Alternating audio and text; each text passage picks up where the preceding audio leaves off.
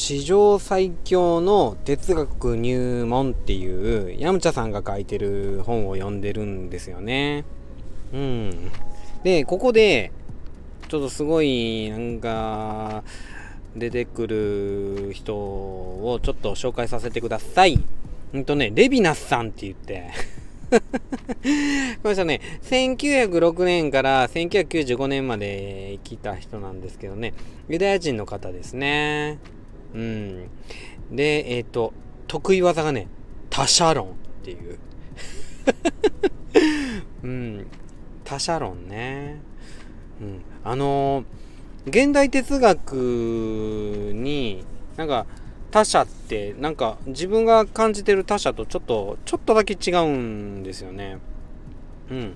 で、この他者って何なのかっていうと、もう私の主張を否定してくるもの。私の権利や生存に全く無関心なもの。私の理解をすり抜けるもの。など様々な意味を表す抽象的な言葉となっているっていう。とね、120ページぐらいかな。あ、文庫版ですね、これね。うん。で、まあ、言うてみたら、うんと、普通に他人っていう意味の他者で自分たちはまあ使ってて、まあそれでいいんやけど、現代哲学で言うと、いわゆる他人的な性質を持つものをひっくるめて、全てをひっくるめて、哲学者たちがかっこよく他者と名付けたっていう感じ？うん。それがね、現代哲学の他者らしいんですよね。レヴィナスさんが言うね。うん。で、このね、他者っていうのが、やっぱり理解できない存在じゃないですか。で、すごい面白いんですけども、もう、物理の世界も、数学の世界も、実は、煮詰まるとこまで煮詰まっていて、うん、どうしても理解できない部分があるっていうのが証明されたらしいんですよね。うん、不確定性原理とか完全性定理とかねそういう感じで、うん、でその部分がその学問における他者っていう、うん、理解できない何かみたいなそういう感じらしいんですよね。うん。いやもうなんかやむでしょ。どんだけあってもどんだけ追求しても完璧には理解できない部分があるって。うんなんかねでもね希望も何もないなって思うんですけどこれがね逆に希望があるんじゃないかなっていう。それはね、なんかね、完璧ってもののね、味気なさ。それを考えると、うん、希望があるって思えちゃう。うん。ほんと123ページなんですけども、他者とは、私という存在を自己完結の一りぼっちから救い出してくれる唯一の希望であり、無限の可能性であるっていうね。うん。どうしたって理解できない他者と分かり合おうとするやん。で、その過程って、いつまでも分かり合えることってできないけど、でも、ちょっと歩み寄ったりできるじゃないですか。でも一人やったらできないですよね。うん。でね、学問にしたってそうなんですよね。じゃあ123ページね、もう一回ね。学問の完成。うん。例えば学問完成した時の話ね。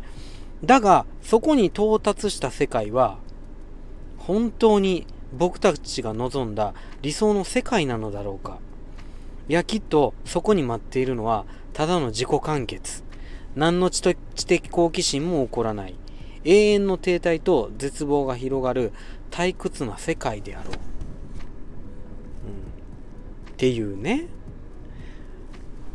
だから到達できないところがあるからこそはいもう全部分かりましたってならずに無限に問いかけることできるしそこではい完結しましたってならずに済む？